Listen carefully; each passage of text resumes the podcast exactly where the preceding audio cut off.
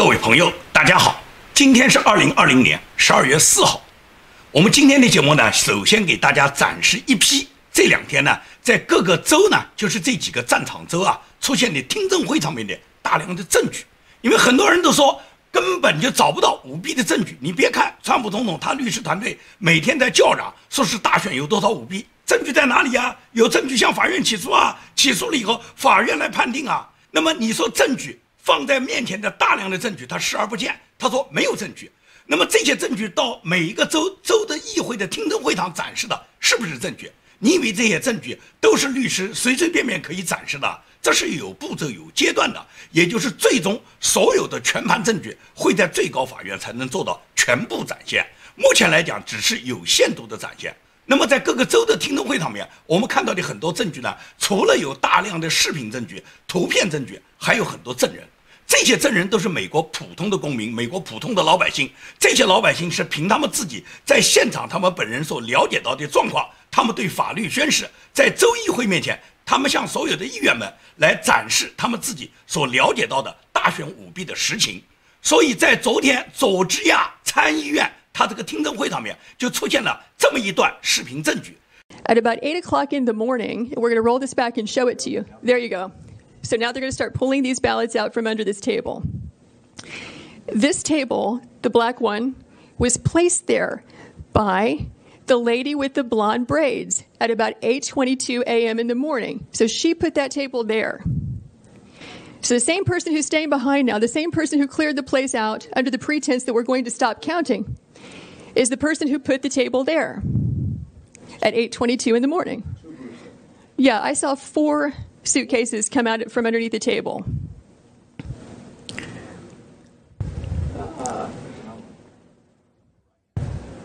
Yeah, upper right hand, you see the gentleman in, in the red.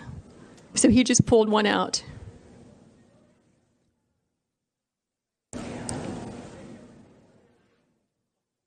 So, what are these ballots doing there, separate from all the other ballots? And why are they only counting them whenever the place is cleared out with no witnesses? Is the question. So these machines can process about 3,000 ballots an hour. You have multiple, multiple machines there, and they're there for two hours. So you do the math. How many ballots went through those machines in those two hours when there was no one there to supervise, to be present, consistent with your statutes and rules, to supervise the tabulation? We believe that could easily be and probably is certainly beyond the margin of victory in this race. 这个视频证据大家可以看到，是在十一月三号晚上，十一月三号就是大选日了，在大选日晚上十点半左右，当时一个机票工作的这个房间呢，他们要求呢，所有的人员呢先退出，理由什么？说是水管爆裂了。因为水管爆裂，大家呢先暂时退出。今天的计票就到这儿，等到把这个水管修复以后，因为水管一爆裂，有可能水漫金山啊，有可能对这个房间里面所有的选票进行污染啊。所以说大家先撤出，然后等故障排除以后，我们再开始重新计票。这样所有的人员，包括媒体人员，包括两党监督的监票员，通通被这个主办方的领导把他们呢全部请出房间。但是在大家都离开以后，有四个人没有走。这四个人在大家离开以后，立即就从一个盖着黑色台布的这个桌子底下拖出了四个大箱子。就看这四个人，他们紧急的把它全部录到电脑系统里面，然后拜登这个选票就呈直线型上升，上升到多少？一下子从原来落后的十几万，现在上升到反超十几万。这个整个视频录像的这个时间。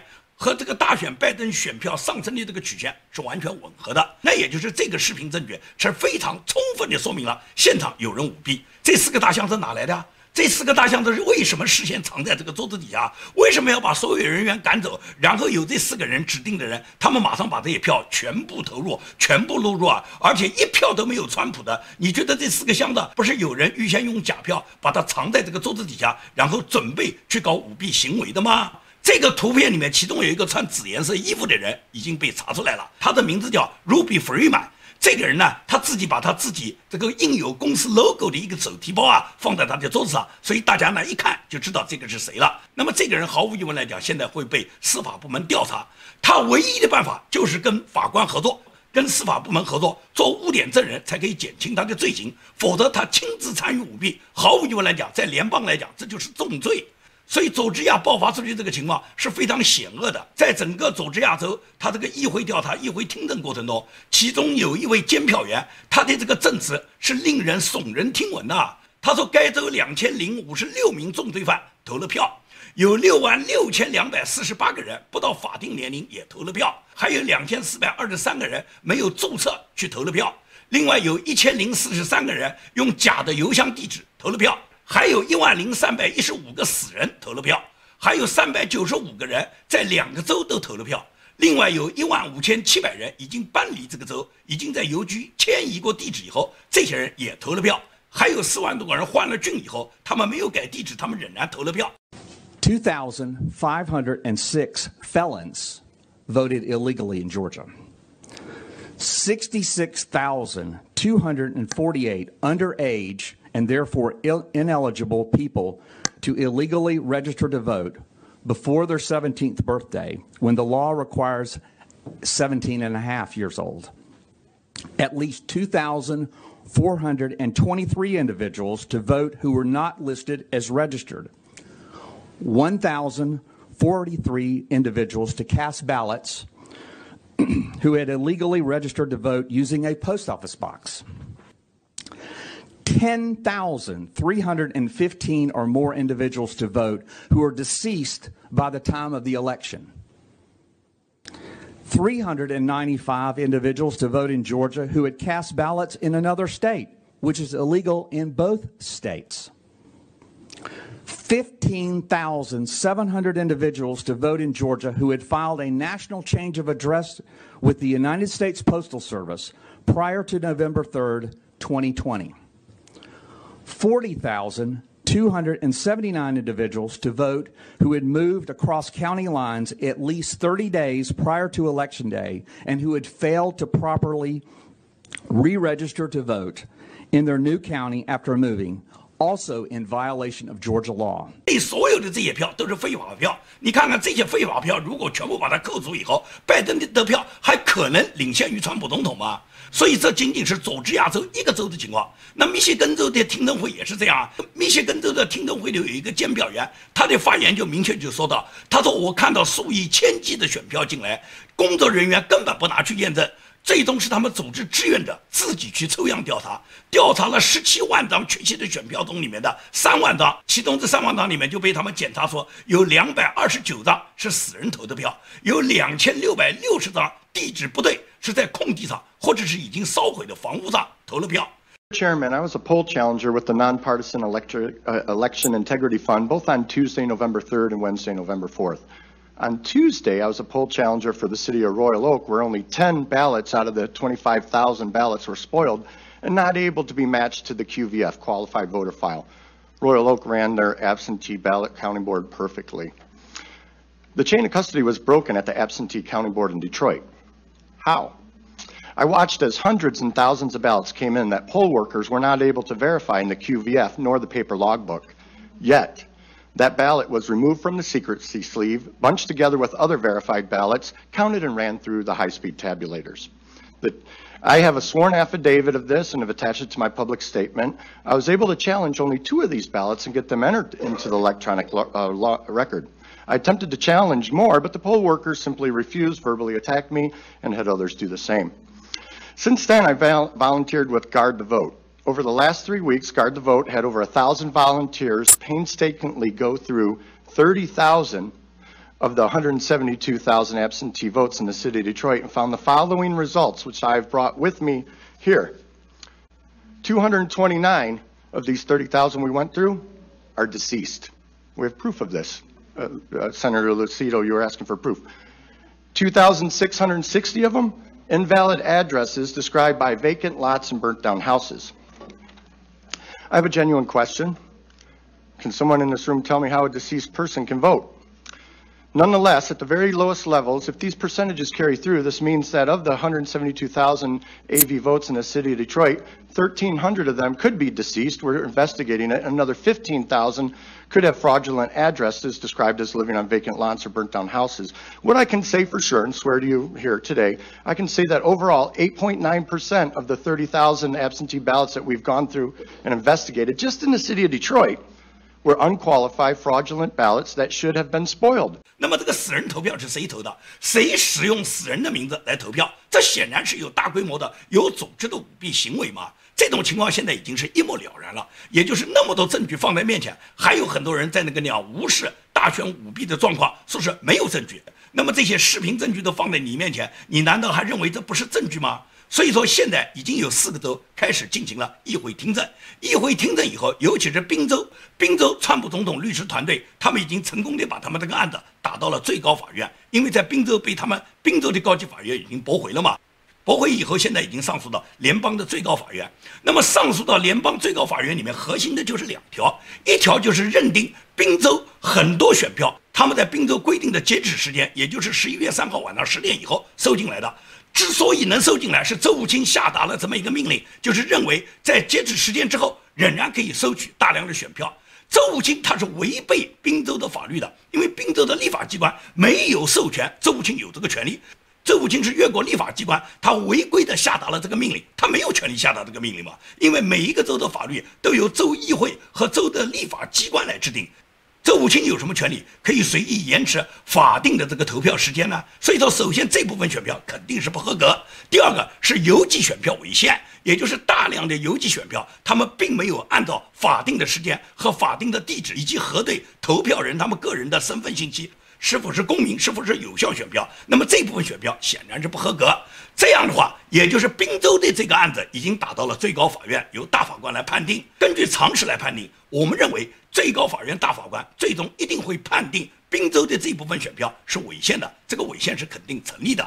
如果是这么判定，那么可以讲这个判定的意义就非常重大了，因为所有各州普遍都存在着大量的邮寄选票，而这些邮寄选票往往都是不合法的选票，有的是非法移民投的，有的是没有公民的地址，有的是没有公民的身份，有的是死人，有的是不到法定年龄。所以说这部分邮寄选票，它里面的舞弊的成分非常大。所以说，如果最高法院大法官判定宾州这部分邮寄选票不合法，那么在其他州，尤其是在其他现在还没有出结果的这六个战场州，都可以判定他们的邮寄选票都是非法的，都是无效的。那么都是无效的，那么这个选举结果怎么产生呢？怎么去解决这些问题呢？是宣布这个州的选举无效，还是说重新选？重新选显然不现实，除了劳民伤财之外，第二个也没有那么多时间。所以说，宣布这几个战场州他们的选票不合法，这些选票不能够计入有效选票，我觉得这个方法是最可行的。那么，如果是这样的话，毫无疑问来讲，川普总统和拜登都达不到两百七十张选举人票了。那么，都达不到选举人票的同时，我多次在节目里面讲过，就是进入议会选举，也就是一周一票。那么，一周一票，现在明确的。川普总统有二十六个州是明确的肯定投川普总统的，也就是川普总统现在已经占了简单多数。如果还有几个州能倒戈到川普总统这来，那么川普总统肯定胜出了。那么当然不排除这二十六个州最后有人倒戈到民主党、倒戈到拜登那里，这种可能性都存在。只是呢，现在呢选举程序还没进行到这一步。那么川普总统会不会在等待这种做法，等待着进入议会选举呢？我觉得不一定。你看川普总统他的布局，我觉得川普总统他的布局分四步走，这四步走的脉络是非常清楚的。大家都知道，所有美国的左派媒体，所有的主流媒体是一律不报道川普总统整个大选里面这个舞弊状态的，他们只强调拜登已经当选了，他们所谈所说的都是根本不会触及大选有舞弊，他们只是强调要川普快点认输。这是左派媒体，因为左派媒体和大量的主流媒体根本不报道，也就是普通民众他根本就不知道是否有舞弊存在，即使有舞弊存在，是不是会影响本轮大选的结果？因此呢，川普总统他们的律师团队，他们就是分几个步骤来做这件事。第一个步骤就是朱利安尼、林伍德和鲍威尔，他们几个律师一个接一个的进行听证会，他们听证会的目的就是要打破媒体的封锁。他们要与各州的官员交流，使普遍存在的舞弊现实，让社会上所有老百姓都认为这是一个不可辩驳的共识，为联邦大法官对宾州的判决提供民意基础，让所有的老百姓都知道舞弊是普遍存在的。也就是他们通过不断的听证会，通过不断的新闻发布会，把他们所掌握的舞弊现实，在全国分批次的让普通老百姓不断的接受这个舞弊是真实存在的，也实际上就是为了打破媒体的封锁嘛。因为左派媒体不报道嘛，但是他们这些听证会，你左派媒体不报道，现场的人员会报道，现场的自媒体会报道，现场的社交媒体大家会传播。所以在这种情况下，首先是打破媒体封锁。这是林伍德、朱利安尼和鲍威尔他们做的最有成效的第一步。那么第二步，也就是林伍德、鲍威尔和弗林将军都提出，人民为了违宪是不惜内战的。如果说联邦法院的大法官最终不能够守护宪法，而是最终屈服于民主党对他们的压力，那么毫无疑问来讲，美国是有可能爆发类似于1776年这样的内战的。如果爆发内战，毫无疑问来讲，最高法院的大法官他们要承担罪责的。所以在这种情况下，最高法院大法官是有巨大的压力的。他们能不能违心的做出判决，这是第二点。第三点，也就是川普总统在完成了这几步之后，他在十二月二号，他就发表了一个他自己认为是所谓最重要的讲话。他这个最重要的讲话，实际上就是阐明了本轮大选里面严重舞弊现象的存在，指出民主党造假，指出民主党的造假是在境外敌对势力，包括中共、包括伊朗、包括俄罗斯紧密配合的情况下，然后对美国大选进行的一个干扰。目前的选举结果不是美国人民自由选举的结果。也就是说，川普总统这个讲话，实际上就就是点燃了美国人民维护宪法的热情。川普总统已经明确就说，绝不是为我个人要争夺总统职位而战，也绝不仅仅是为七千四百万支持我的那些选民而战，是为全体美国人维护宪法，维护美国的选举不被舞弊、不被不公平的这个阴谋所替代，为美国人民的自由，为保卫美国人民的宪法而战。这是川普总统，他明确地表达了他的态度。也就是在这种情况下，最高法院的大法官，如果你们可以违心裁判的话，毫无疑问来讲，你们等待的是你们的身败名裂。这是第三步。那么第四步就是川普总统再次提请国会要立即终止二百三十条。二百三十条就是通讯规范法案的二百三十条。如果你们不终止，川普总统不会批准明年的这个国防预案。The president said it straightforwardly. that he will veto a new Defense Authorization Act unless Section 230 is terminated. In a tweet, the president said this quote, For purposes of national security, Section 230 must immediately be terminated. Section 230 is the liability shield that exists for no one other than technology and social media companies like Facebook and Twitter and, and uh, uh, Amazon and Google. In order to have those protections, social media sites must act as a neutral platform. That is, Twitter, Facebook, Google, others doing no such thing. In fact, doing the opposite, blacklisting and censoring conservative voices, censoring even the President of the United States with impunity, also hiding disparaging news about Democrats, blocking users from seeing information about voter fraud all across the country. President Trump's call for immediate termination of 230 is, in my opinion, the only way this country can be saved from the technology and social media oligarchs and the left that they control. 那么这个二百三十条是什么意思啊？实际上，二百三十条就是互联网服务供应商拥有的无边的审查权。这也就是自从二百三十条以后，互联网这些社交媒体的巨头，尤其是谷歌公司、脸书和推特公司，他们使用二百三十条，因为二百三十条是保护他们的，也就是他们可以随意的审查用户，随意的删帖封号，而任何用户在他们这个平台上的发言，对他们平台不受影响。那些用户如果有法律责任，是用户自己负。所以他们借着审查言论的这个权利，他们删除了大量的揭露本轮大选里面这些舞弊行为的帖，而传播大量的虚假的民主党里面抹黑川普的一些帖子。那么在这种情况下，也就是言论自由被扼杀。他们不封杀主流媒体的各种假新闻，却封杀一切有关外国参与美国选举舞弊和美国现在存在的大量舞弊的证据。所以说，只有废除两百三十条，才能让美国人民恢复言论自由和恢复选举公正。这是川普总统明确提出，必须废除二百三十条。可以讲，在整个过程中，美国人民的民意我们都可以看得真真切切。川普总统发表的这个所谓最重要的讲话，一共只有四十六分钟。很多主流媒体不报道，川普总统是在自媒体，在他自己开播的 YouTube 自媒体，就跟我建明开播的自媒体一样，在这个自媒体上，川普总统是通过他的自媒体来发表他这一段演讲的。整个这个演讲，主流媒体是一律封杀，没有任何一个主流媒体转载过。但是你看，川普总统这个自媒体，在不到二十四小时的时间里面，就创造了 YouTube 上面四百七十万观看的记录，点赞有三十四万；FB 上面，也就是脸书上面有九百四十万的观众观看，点赞达到了六十二点八万次记录。这个点赞和点彩的比例达到了百分之九十五点三和百分之四点七。这和拜登在感恩节前的致辞，拜登那个致辞的点赞比例是百分之十和百分之九十，是完全形成了鲜明的对比啊！你就可以看出民意在哪里啊！拜登感恩节的致辞，在他直播的过程中，只有一千个观众在现场观看啊！我见民政推墙做一个直播也不止一千个观众啊，拜登有八千多万支持者啊，这八千多万支持者都在哪里啊？只有一千多个人观看，点赞和点彩率，点赞的只有百分之十，点彩有百分之九十啊！你想想啊，拜登在人民心目中是一个什么分量呢？而川普总统他的点赞量达到百分之九十五，点彩只有百分之四点七啊！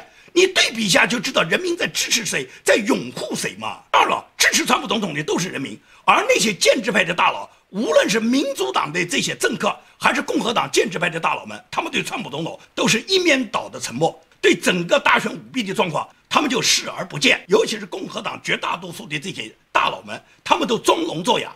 包括川普总统到佐治亚州去帮助站台的两个共和党的参议员，他们是希望在明年一月份通过人民的选举，能够最终能够问鼎参议员宝座的。这两个参议员的候选人对川普总统来造势，川普总统给他们站台，他们表示欢迎。但是对整个川普总统大选舞弊的状况，佐治亚州这么严重的状况，这两个人一个字都不提。所以这两个参议员候选人，他们就是要利用川普总统来为他们造势。而他们本人在维护公平、维护本轮大选的公平正义、消除舞弊状态，他们默不作声。这样的人，你们把他选上做参议员干什么呢？当然了，如果不选上，川普总统觉得参议院共和党损失了两个席位，所以川普总统从本党大局出发，不管你们两个参议员你们支不支持我，但是我要支持共和党。所以说，这就是川普总统的高风亮节。在这几个州的这个听证会上面啊，我们可以看到很多画面。包括密歇根州的听证会，当时呢有一个民主党的黑人议员，我在昨天的节目里面已经发过这个民主党的这个黑人议员啊，他呢当时呢刁难证人，他反复核对证人的姓名，我认为他就是一种秋后算账嘛。那么我们看到更完整的视频里面，这个黑人议员呢，他不但是反复核对这个证人的姓名，而且呢他跟大会主席讲呢，说是这个证人呢是撒谎，他要求他宣誓。那么会议主席呢直接制止了他的无理取闹。告诉他，议会听证不是法庭开庭，证人是无需宣誓的。但是这个议员呢，他仍然就再次无理取闹。那个主席又一次去制止了他。当时朱利安里呢，他已经明确的向大会主席团报告，向所有的议员报告，就告诉他们，所有今天到场的证人实际上都已经宣过誓，他们绝对保证他们讲的话是要负法律责任的。这是朱利安里的话。但是呢，这个黑人议员呢，他仍然呢是不断的在无理取闹。Yes. What is your point of order? Point of order is to have them under oath. You're out of order. As I've said, this is something that is not done here in this state. Um, it's really only. Uh, it may not be done under the state, this but you're allowing people to come in here and lie, and I know they're lying. Representative, uh, you're out of order. I've given, I've indulged you, but you're out of order, and we're going to move on. On behalf of my witnesses, I would like to point out that every single witness we've presented here has sworn an affidavit as to all of these facts. 你不要以为这个民主党的这个黑人议员仅仅是在大会上面进行一些刁蛮的干涉，实际上他这种行为就是为他自己制造他跟中共勾兑的本钱。这个黑人议员，你看到他是一个黑人，还把个头发染成个金色，他不是一个简单的人。这个人曾经就发过这么一个推特，就是在中美贸易战最厉害的时候，他专门跟中国大使馆的总领事在一起打乒乓球。他打乒乓球之后，他发表了一个推文，就说：尽管现在中美贸易战，但是我们跟中国仍然在并肩作战。他跟中国是并肩作战啊，他跟谁作战？他就是跟川普作战。所以你看，民主党选出来的这些议员，包括这些黑人议员，包括民主党在国会众议院的那个什么 I O C 奥马尔这样的年轻的女议员，他们个个都是反人类的。这种人能进入美国国会，本身就是美国制度腐烂、美国被共产主义思维所干扰的一个结果。所以说，你看看这个黑人议员，就是他自己明明是黑人，但他还歧视亚裔。他对这个证人，这个证人是个印度人，他直接对人家很刁蛮。但是这个印度的证人镇静自若，他直接跟主席讲，他说：“允许我发言吗？”主席说：“可以啊。”你说这个印度证人就明确就说：“如果撒谎，那么大脑里面是要有强大的记忆力的。”因为他每一次的谎言都要巩固上一次的谎言，他一个谎要用十个谎来遮盖。而讲真话，即使是你半夜来问我，我所讲的话仍然跟事实一样，仍然永远是陈述事实如一的表现。And so, Representative, please, uh, I gave you some room there, but we're going to move on. Uh, we're going to go. May, may now. I say something, please? Sure. If that is what you want me to do, I would do it. And I will still repeat the exact same thing I watched. And you know what? I also want to say one thing. If it is a lie, it may change because a liar has to have a lot of memory power. If it is truth, you can ask me in the middle of the night, it'll still be the same. All right.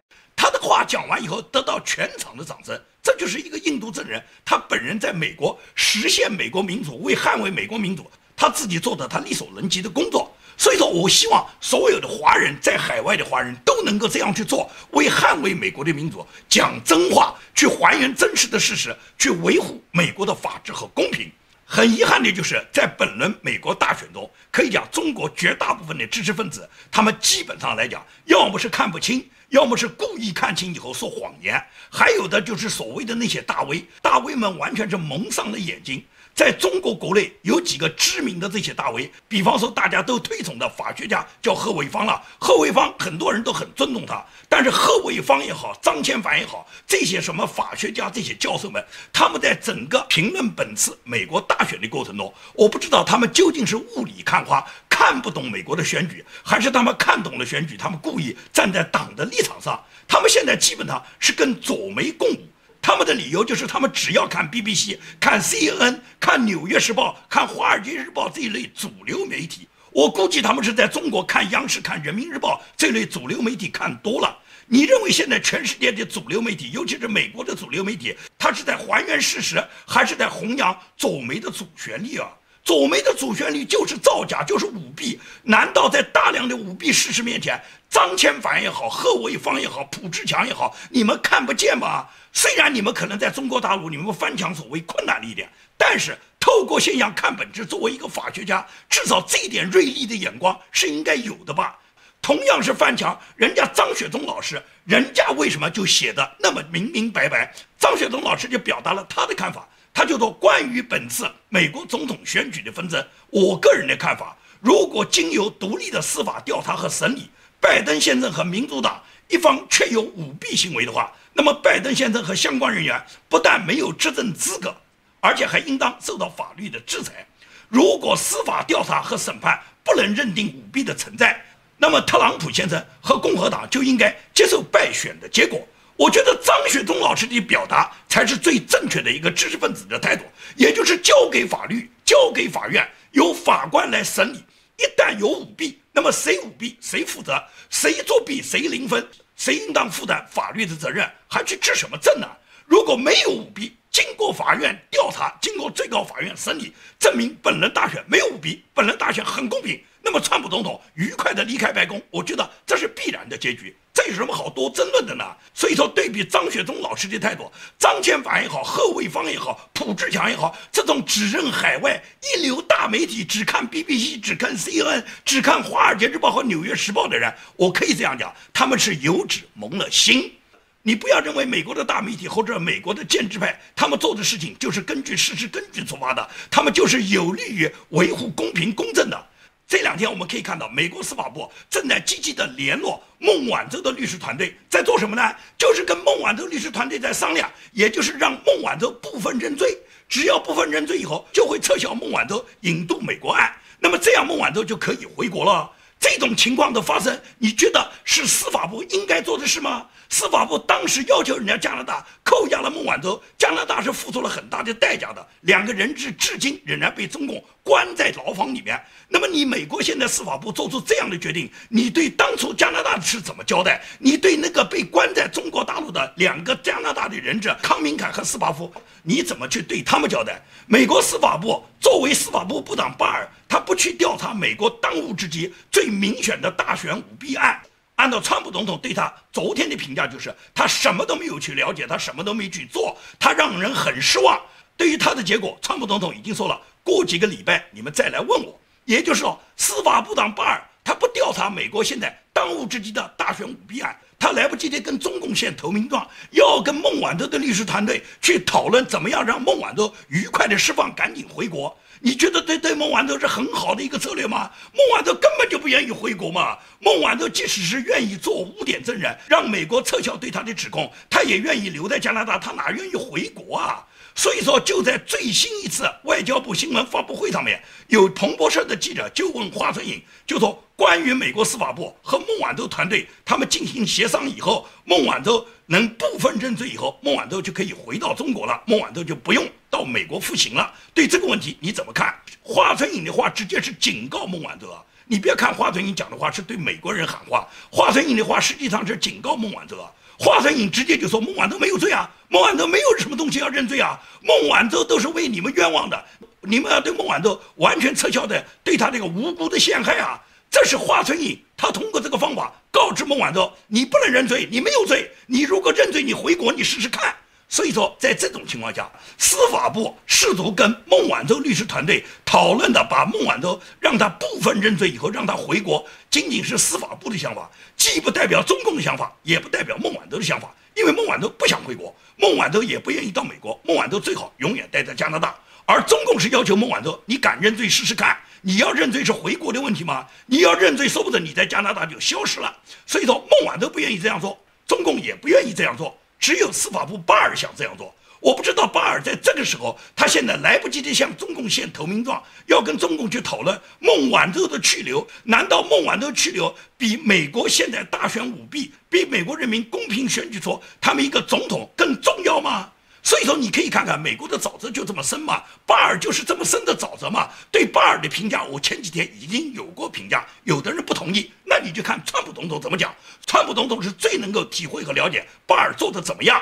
巴尔如果是在维护公平，是在调查舞弊，司法部如果尽到他的职责，那么川普总统今天不会这么被动。所以说，川普总统是力排万难。现在支持川普总统的就是人民，可以讲民主党也反对他，共和党也反对他。他任命的很多幕僚都在背叛他，像司法部长巴尔、联邦调查局局长克里斯托弗雷这一类人，都在川普总统背后对他释放冷箭。那么，只可能是人民在支持他。当人民支持的总统最终能够获得连任以后，所有华盛顿沼泽里面这些背叛川普总统的人，要么被革职，要么进监狱。我相信一定会是这么一个结果。